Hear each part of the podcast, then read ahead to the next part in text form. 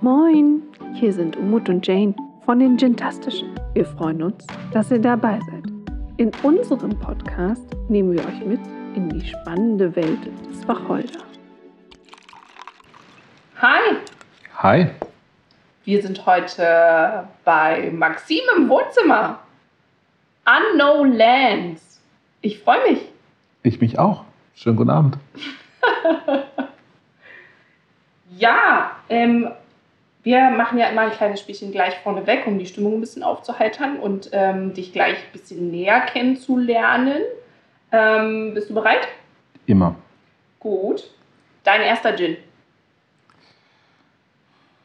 Ich denke, es war Finsburys mit Schweppes.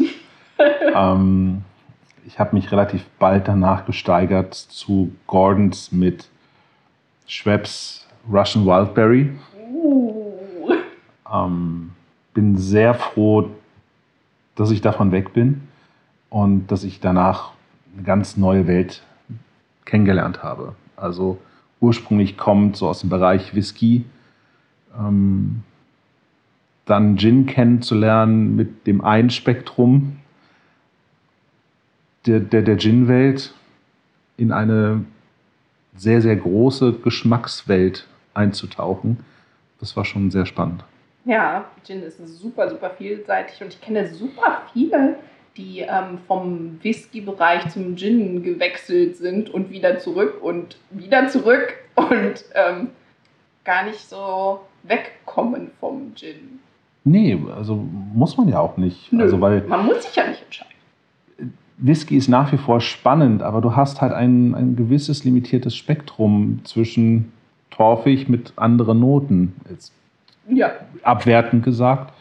Aber ich habe beim, beim Gin ein viel, viel größeres Spektrum, was von dem scharfen, würzigen zum ultra, ultra floralen New Western geht. Ja. Und ähm,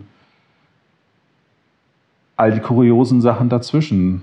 Wurst-Gin, Ameisen-Gin, ähm, irgendwelche Früchte, die man noch nie gehört hat. das ist wie bei Kaffee. Ja, nur dass wir da keine Ameisen destillieren. Nein, Ähm. aber Katzenkacke Ja, okay. Gut. geht Äh, alles. südafrikanischer Gin mit Elefantenkacke, auch schon getrunken. Wirklich? Ja, die destillieren tatsächlich ähm, Elefantendung. Spannend. Ja, Sehr interessant. habe ich auch im Nachhinein erfahren. Also, Irgendwer sonst hätte es wahrscheinlich auch gar nicht. wahrscheinlich nicht, nein, nein, nein. Weiter geht's, Frage 2. Was machst du außer Spirituosen? Was machst du sonst?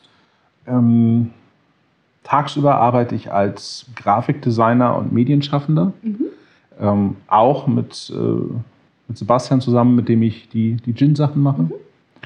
Und ähm, ja, hauptsächlich versuchen wir uns darum zu kümmern, anderen Spirituosenherstellern oder spirituosennahen Firmen ähm, zu helfen, die Fehler, die wir gemacht haben im Entstehen, nicht zu machen.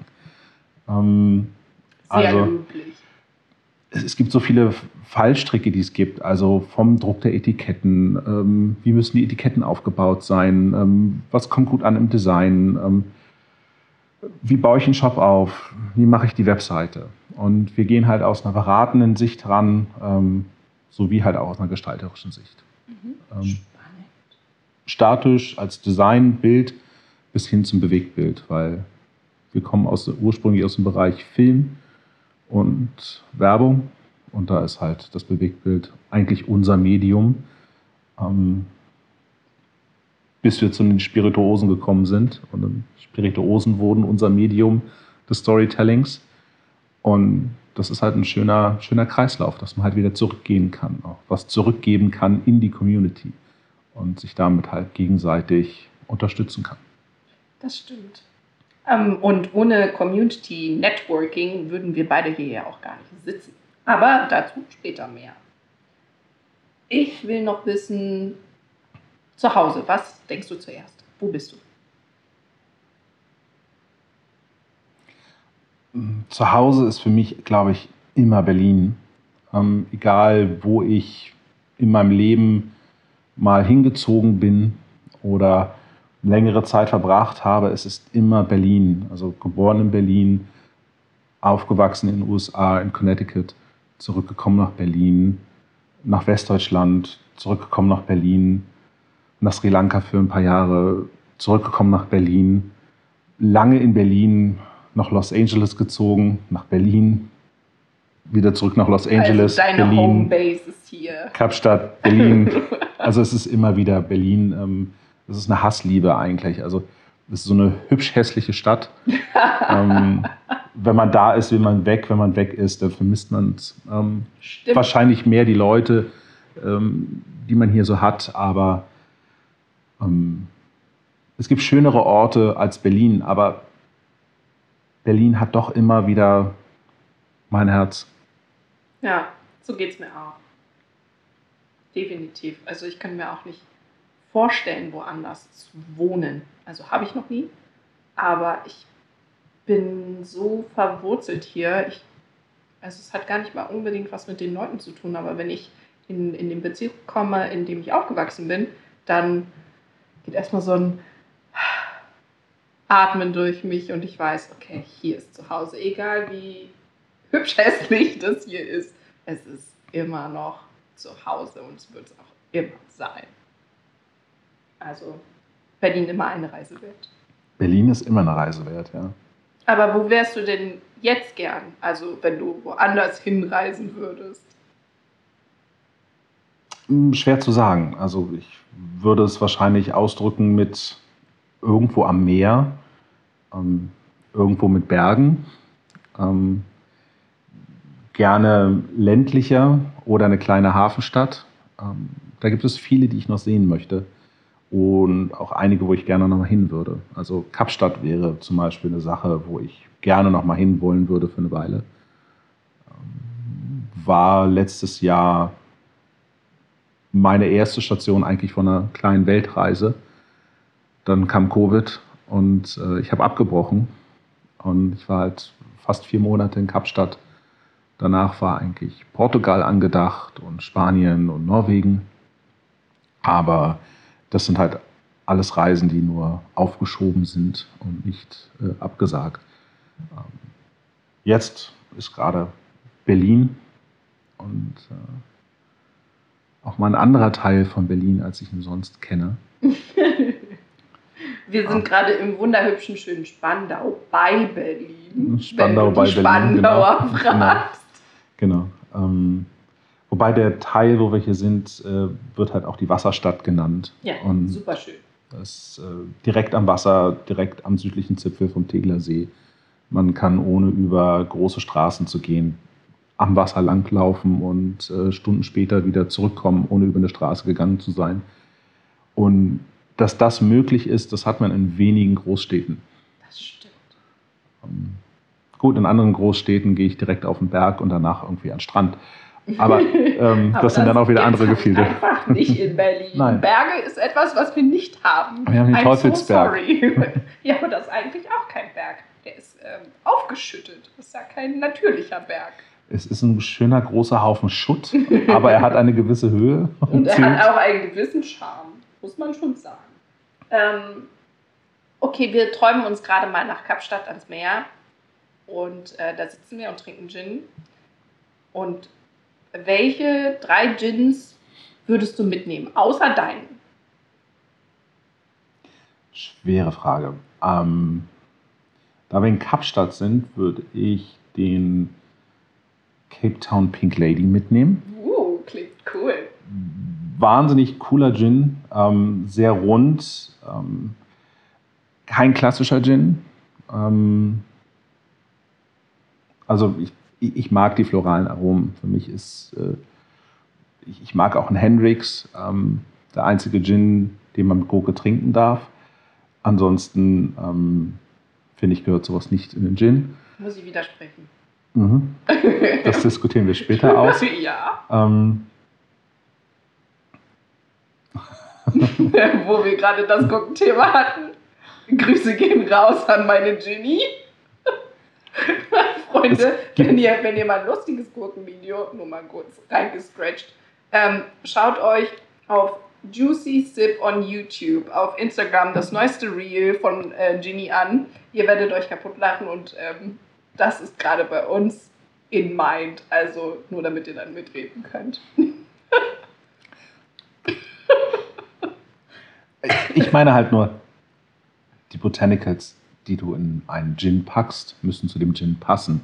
Und es darf nicht einfach grundsätzlich Gurke sein, weil es gerade in ist.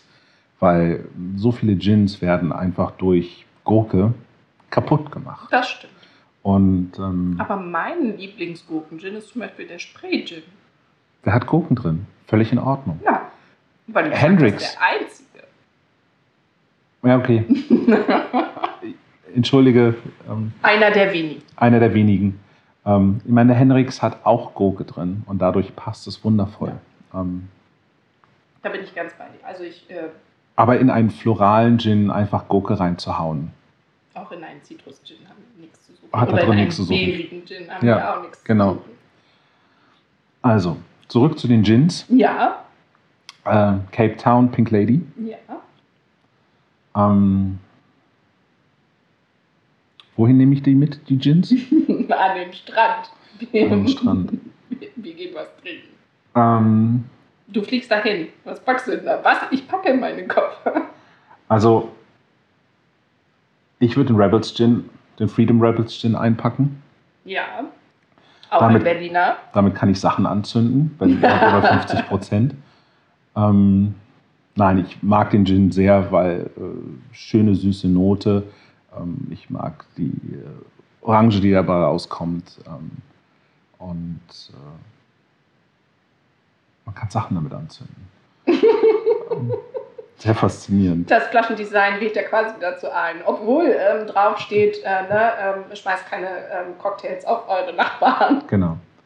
Ähm, nein, also klar ist die Entscheidung bestimmt beeinflusst, äh, weil wir gemeinsam in United Gins of Berlin sind, aber ähm, auch unabhängig davon ähm, schönes Design ähm, und ein sehr, sehr durchdachter Gin. Ja, und auch ein sehr durchdachtes Storytelling. Also ich finde, äh, muss immer wieder schmunzeln, ähm, wenn, wenn ich die Instagram-Posts sehe, wenn ich die Jungs sehe, ähm, äh, was sie sich ausgedacht haben. Ähm, immer wieder witzig. Ähm, auch die, die freakigen Cocktails, die sich äh, Hieronymus da ausdenkt, mit dem, mit dem Gin mit Spinat und äh, weiß nicht was für äh, witzige Geschichten mit Lakritze. Äh, also völlig fancy. Äh, Finde ich immer wieder beeindruckend, Ja. was da so geht. Mm, Und Der dritte Gin. last but not least, Mm. er guckte ins Gin-Regal. Das Gin-Regal ist leider ähm, sehr minimiert. Die meisten Gins sind bei mir momentan eingelagert. Ähm, ich muss stark nachdenken. Es gibt einen Gin, den ich eigentlich immer wieder sehr gerne getrunken habe. Ähm, mehr oder weniger bekannt, äh, auch eher Mainstream-Produkt mittlerweile. Das ist der Muscatel. ja. Den kenne ich gar nicht. Also ich kenne, ich weiß, wie die Flasche aussieht und woher der kommt und wer den macht, aber ähm, ich ähm, kenne den Gin selbst nicht. Äh, Was ist das Geschmacksprofil? Muscatel. Ja, okay. Also es, es, das Geschmacksprofil ist Muscatel Wein. Ähm, ist also mh, was doch eher ein süßlicher Gin. Ähm, hat aber eine schöne Würze dabei. Mhm. Macht sich gut in einem Gin and Tonic, macht sich aber pur auch sehr, sehr, sehr interessant. Okay. Komplexes Geschmack, Geschmacksprofil. Ja, kommt wohl mal auf meine nicht enden wollende Liste. Ähm, ich bin ja ähm, mal wieder demnächst in einer der äh, Gin-Bars in Berlin unterwegs. Da werde ich mal nach Ausschau halten und den mal, den mal probieren. Dein Lieblingscocktail? Mein Lieblingscocktail. Ich glaube, wenn ich einfach irgendwo hingehe und was trinken möchte, dann ist es ein White Russian. Ähm, gefolgt von Gin and Tonic und einem Negroni. Aber einem gut gemachten Negroni. Was mich, äh, was mich dann noch fasziniert, ist äh, gut gemachte Gin Martinis. Mhm. Ähm, da kommt es für mich auch sehr auf den Gin an. Ja. Ich bin eigentlich kein Martini-Fan, aber wenn es der richtige Gin ist, dann. Ich war nie ein Martini-Fan und äh, bin es insgesamt auch bis heute, glaube ich, nicht richtig. Aber als ich in Südafrika war, ähm, habe ich einen Mixologist aus England kennengelernt, Andrew Copsey, der äh, für die äh, Grammys zum Beispiel mixt und für die Oscars. Und der hat unseren Gin genommen und hat ihn mit äh, Chardonnay gemixt. Und ich war so, äh, oh Gott, was machst du mit unserem Gin? Und, äh. und er hat sieben Teile unseren Gin, ein Teil Chardonnay, schön in den Shaker, äh, eine Zitrone an Boden, Eis rein und dann hart gerührt. Das Ganze in einem Martini-Gas abgeseilt. Und es ist Martini. Ja? Du musst nicht unbedingt den Wermut haben beim Martini. Ähm, sondern es geht darum, dass du dieses Spiel zwischen fruchtig und süß und sauer und dieses Geschmacksprofil hast. Das war für mich persönlich der beste Martini, den ich je getrunken habe. Und es war mit unserem Gin. Ähm und was ich an einem Martini mag, ist halt der Punch, den du nach 20 Minuten ungefähr hast. Kannst du fast die Uhr nachstellen der Alkohol, der nach 20 Minuten einmal so richtig kräftig reinkickt. ähm, also man muss gar nicht zu viel trinken, man muss sich nicht übertrinken und ähm, man kann trotzdem an einem Getränk Spaß haben, wenn es vernünftig gemacht ist. Und, das ist sowieso eine sehr, sehr hohe Kunst. Also ich bin überhaupt kein ähm, Mixologe, wie man das heutzutage so sagt aber einen äh, gut gemachten Cocktail, ja, der, ich schaue da gerne zu. Ich finde es super spannend, was alles geht. Mit so einfachen Sachen, auf die man selber nie gekommen wäre. Wie bei einem guten Koch. Ne? Der guckt in den Kühlschrank, der zaubert da was raus und du dachtest so, ach, das war da drin. Und äh, es ist wirklich beeindruckend, was das für eine Kunst ist. Ich sitze immer gerne an der Bar und ähm, schaue zu, was die da so kreieren. Ja, also wenn ich, wenn ich einen, einen Barkeeper, Mixologist oder wie auch immer sie sich nennen, jemand, der Talent damit hat, ähm, in die Finger bekomme und er hat gerade etwas, dann ist es für mich eine ganz große, spannende Herausforderung zu fragen, okay, wie machst du das? Was machst du da? Warum machst du das? Was würdest du damit machen? Einfach daraus zu lernen. Also diese, diese diese Materie, dieses Material, was man dort hat, was kann ich Kreatives damit tun? Und ähm, finde ich äußerst spannend. Also ich komme aus dem Bereich Design, ich komme aus dem Bereich Kreativität und Sachen erschaffen. Und Spirituosen sind für mich eigentlich nur ein neues Medium. Ja, so wie es äh, früher nur Print gab und irgendwann kam Internet dazu und dann kamen irgendwelche Handys und TV dazu und Spirituosen ist einfach ein neues Medium, in dem man Gefühle, Emotionen ausdrücken kann. Ähm, ein neues Medium, mit dem du andere Geschichten erzählen kannst. Und die Geschichten bestehen nicht nur aus einem Baustein, ja? also nicht nur aus einem Gin, der selber eine Geschichte hat, sondern besteht aus dem Gin, aus dem Wein, um zusammen den Martini zu machen, die Geschichte dort hinter. Was wurde mit Martinis gemacht früher? Ja? Ähm, was ist ein Martini-Lunch? Super spannende Geschichte. Ich finde sowas auch immer sehr, sehr interessant. Ich möchte ähm, das nicht mehr missen. Ähm, die Barkultur ähm, hat ich sehr vermisst letztes Jahr persönlich. Es hat mir sehr, sehr gefehlt. Zu Hause meine Bar definitiv aufgebaut und aufgestockt, aber das ist nicht das Gleiche. Mm, es wird niemals das Gleiche sein, weil ähm, eine gute Bar hat Materialien dort, die du nicht zu Hause haben wirst. Und es geht ja auch nicht darum, einfach die Zutaten zu haben, sondern zu wissen, in welchem Verhältnis und in welcher Zeit, in welchem das Handwerk, das Gefühl, das zu tun, das zu machen, dass das Auge damit ist, äh, mitessen kann und äh, eigentlich die gesamte Seele mitessen kann, mittrinken kann. Das hast du zu Hause selten. Das Gefühl in der Bar, äh, der Barkeeper, der da ist, der sein, sein, sein Garnisch ranmacht, der dir noch irgendwie die kleine Kirsche zurechtrückt, dass sie auch perfekt sitzt.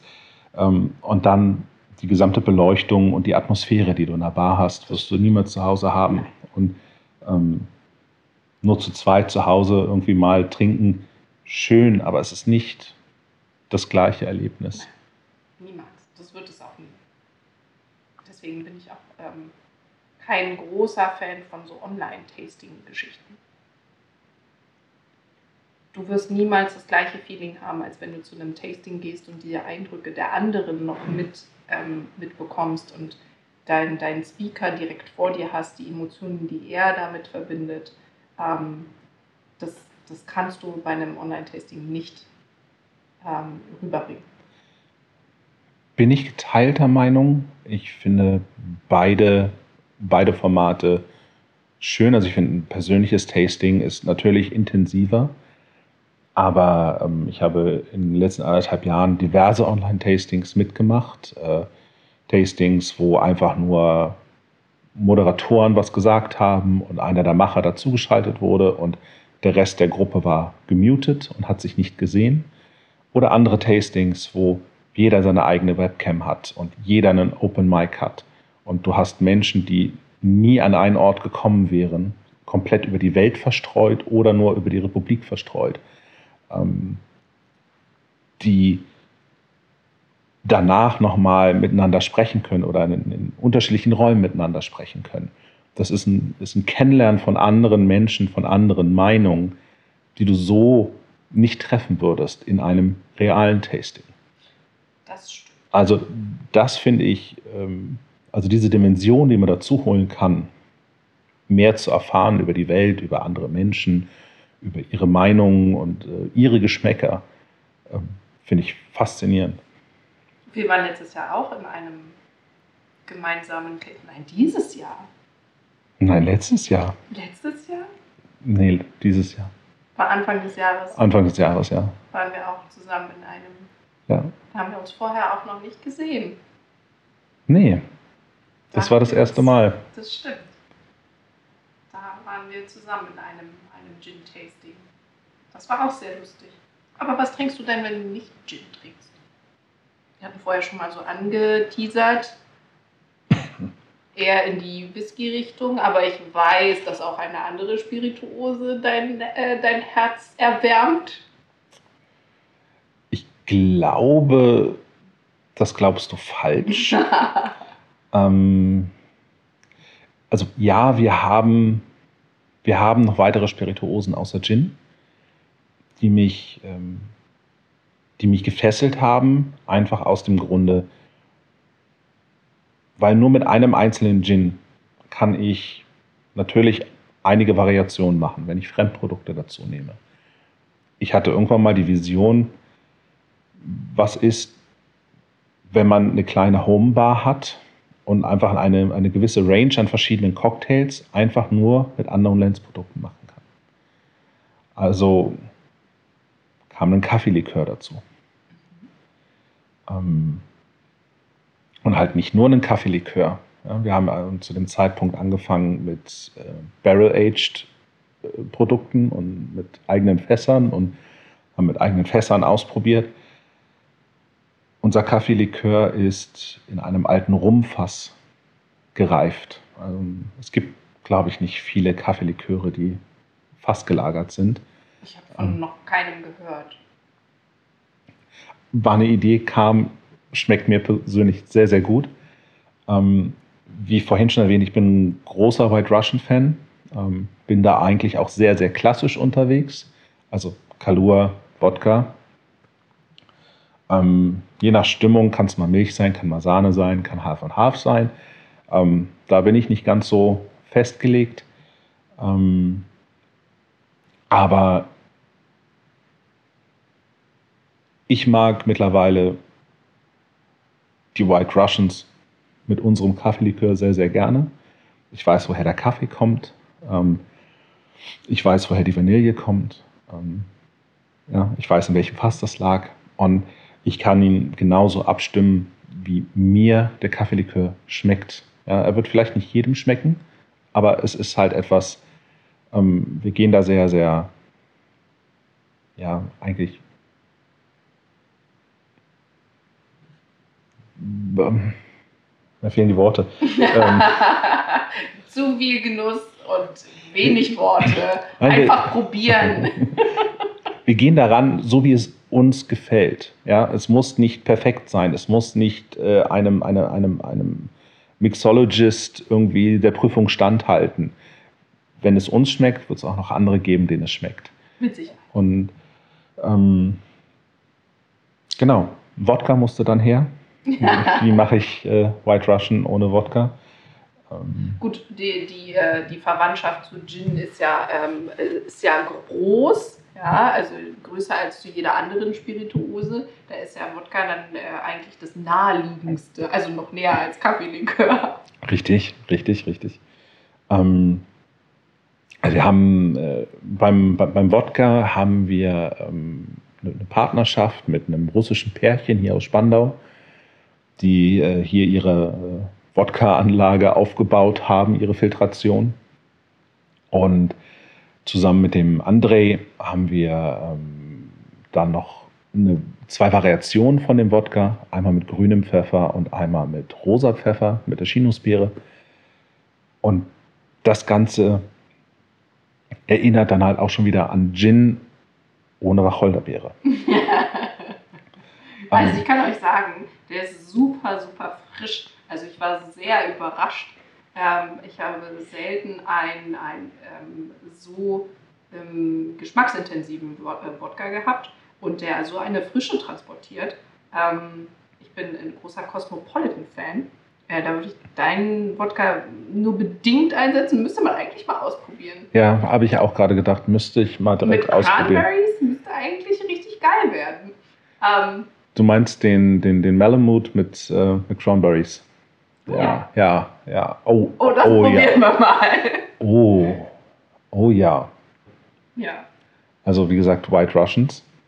Ähm, und der Rum, den du so, äh, glaube ich, fokussiert hattest, ähm, ja. mit dem hatte ich, nein, okay, ähm, mit dem hatte ich keine so große Verbindung. Ähm, für mich war das nur ein weiteres Getränk in unserer äh, Reihe, um mehr Cocktails machen zu können.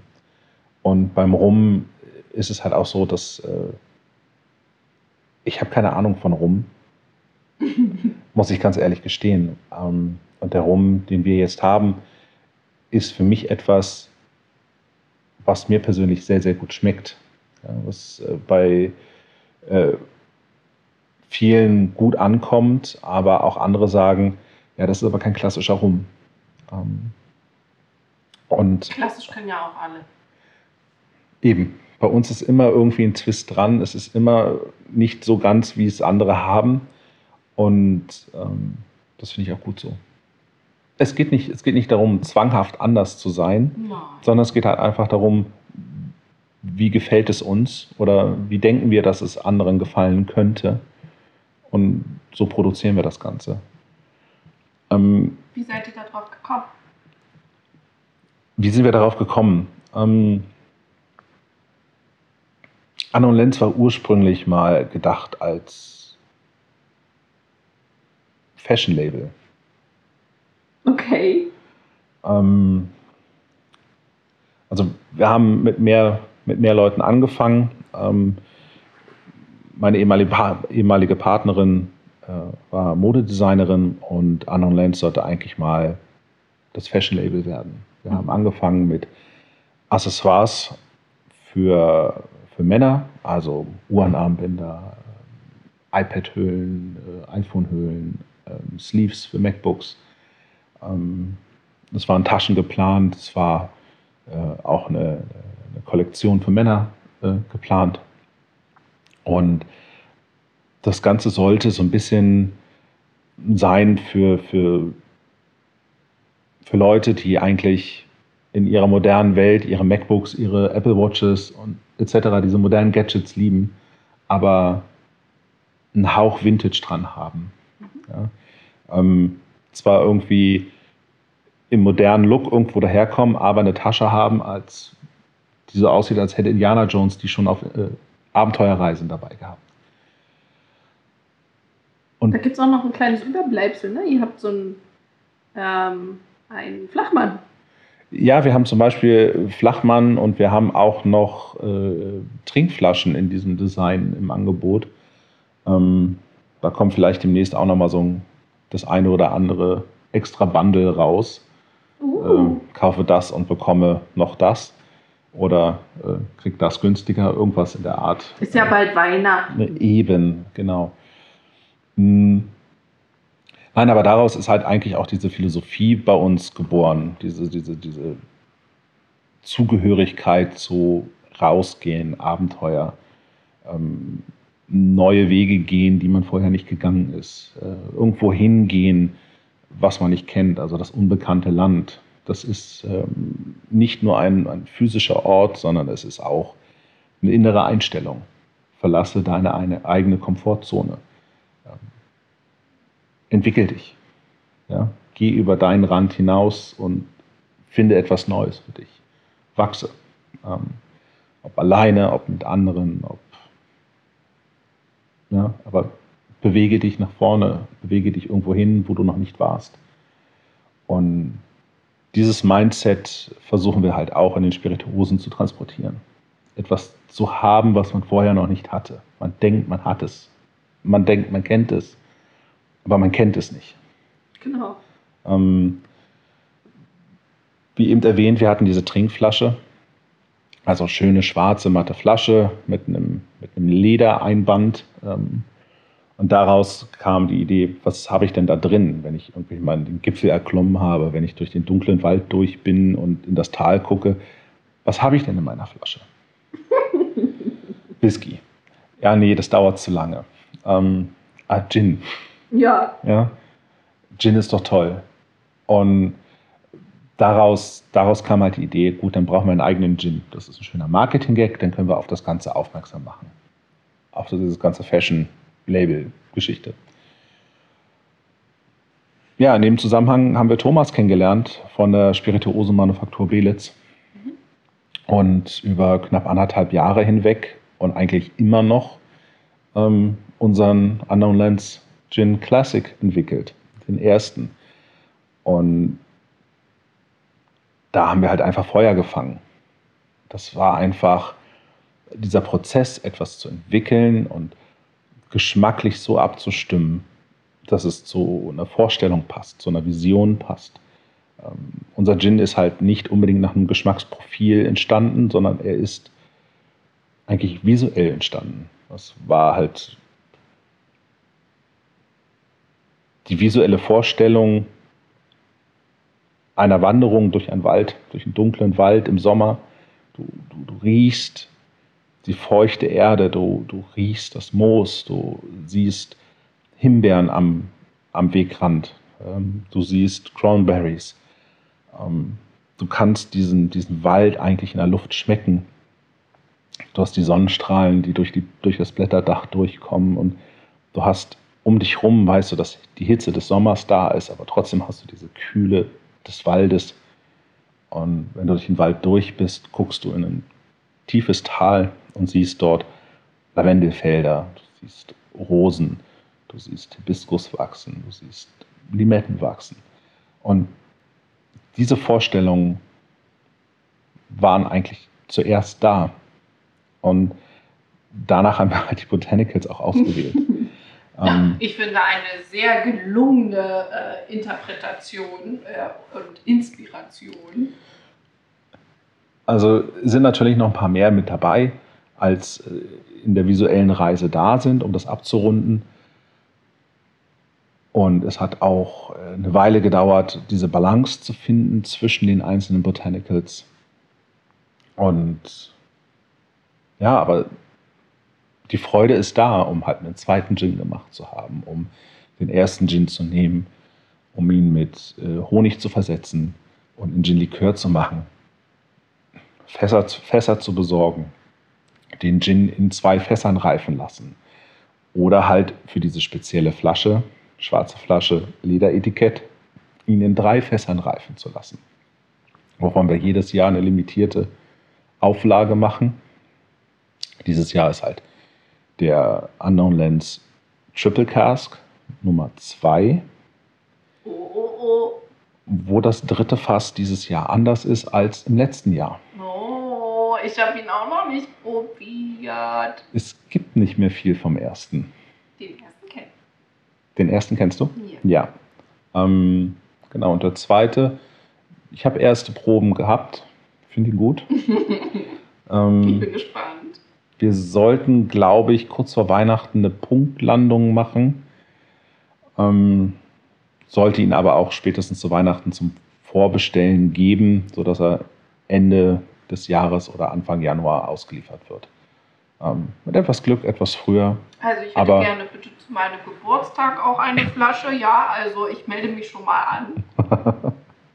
ich äh, mache äh, auch mein, äh, mir selbst einen Geburtstagsgeschenk. Ich werde äh, einen eigenen Gin machen mit äh, einem äh, Gin-Hersteller, die so do-it-yourself, also nicht so eine Box, sondern die brennen für mich mhm. mit den Botanicals, die ich möchte. Und das wird mein Geburtstagsgeschenk an mich selbst. Als eine Flasche oder als mehrere Flaschen? Sechs Flaschen. Sechs Flaschen. Interessant. Ja, du darfst gespannt sein. Ich, ich werde dir etwas äh, zum Probieren geben. Da freue ich mich sehr drauf. Aber deinen Gin äh, möchte ich zu meinem Geburtstag bitte auch probieren. Das kriegen wir hin. Das wird ein Riesentasting. Ja, spannende Geschichten. Und was, was, was kommt noch? Also ihr werdet einen, ähm, einen zweiten Triple Cast haben. Ähm, Gibt es noch etwas, was du verraten möchtest, was so zukünftig kommt? Nein? Ich, ja, erzähl erst mal. Ich habe, ähm, also ich, ich denke, unsere, unsere, unsere Reihe an Spirituosen ist gerade groß genug ähm, wir werden uns ein bisschen fokussieren auch auf den Classic. Wir werden natürlich viel weiter mit dem Rum machen. ja, ja, ja, ja, ja. Ähm, wir werden ähm, den Malamute featuren, also das ist der äh, Pink Pepper Wodka. Ähm, es wird höchstwahrscheinlich im nächsten Jahr nochmal eine, eine Sonderedition geben zum 30-jährigen Jubiläum eines ähm, in Berlin gedrehten Zombie-Films auf Super 8. Ähm, Sebastian, der ähm, mein Partner in dem Ganzen, hat den Film 1990 angefangen, 1991 gedreht, 1992 war die äh, Uraufführung von dem Film in einem Berliner Kino.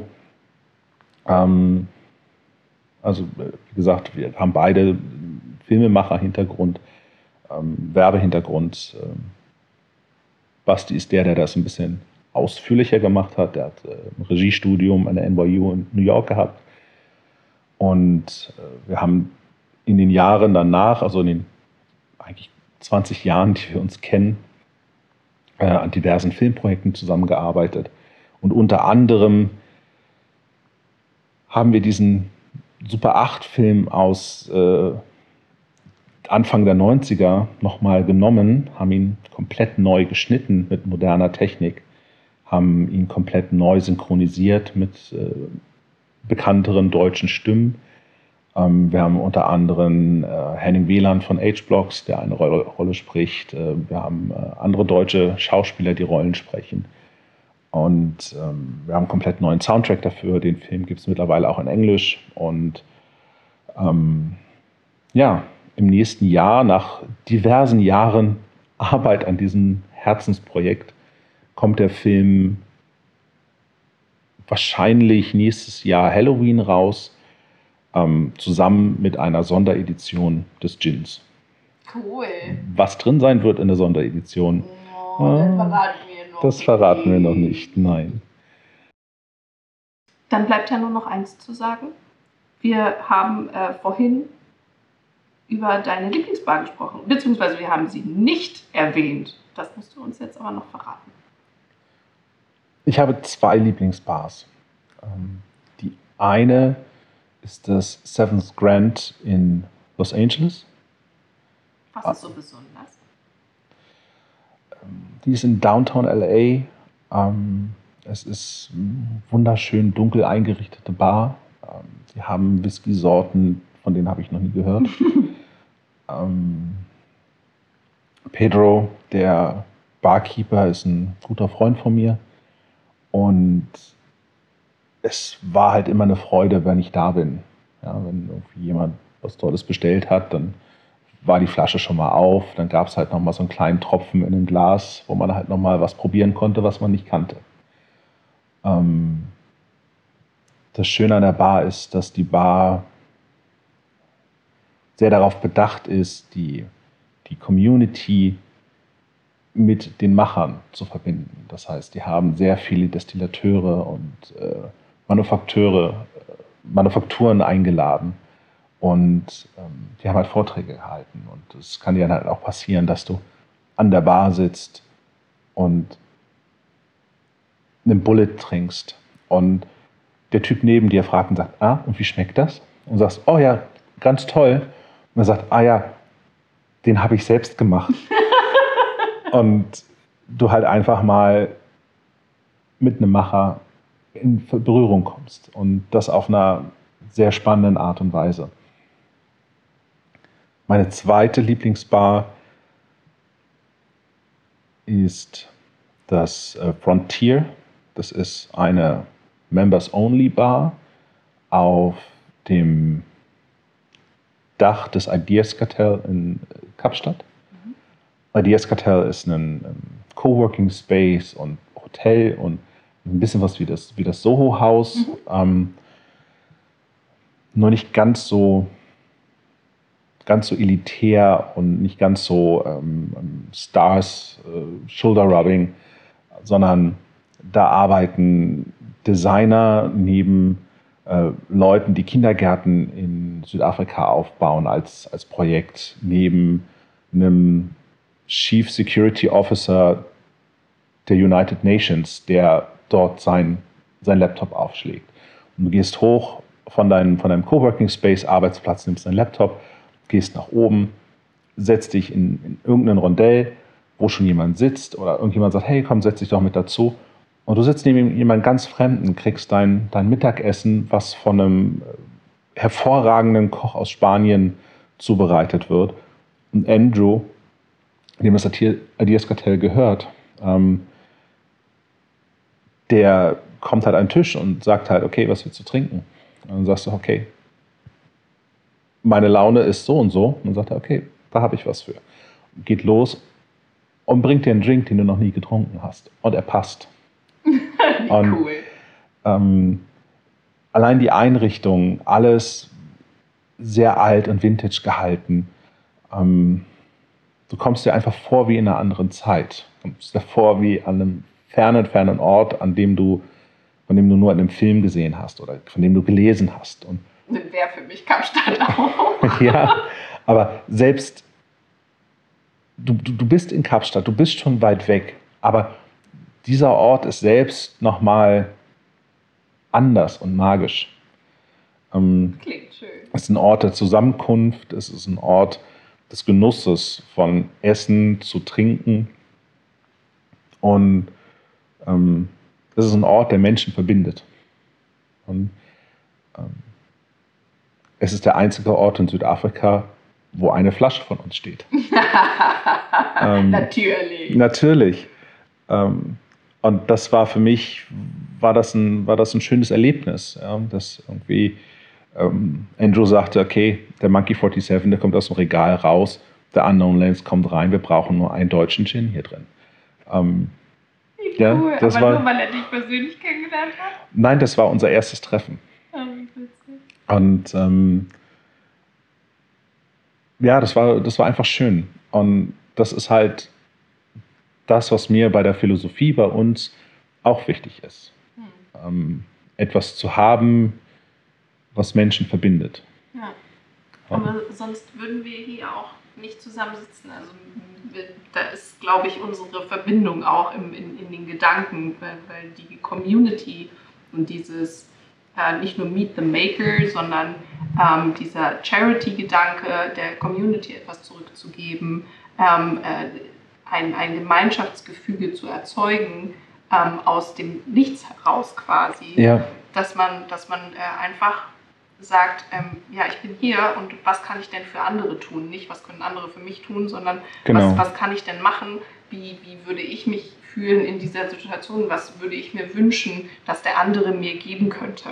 Ja, der Austausch zwischen den Machern selber, zu wissen, wir haben alle kleine Produkte, wir sind, wir sind keine Konkurrenten, weil der Gin-Markt, es gibt keine Konkurrenzprodukte.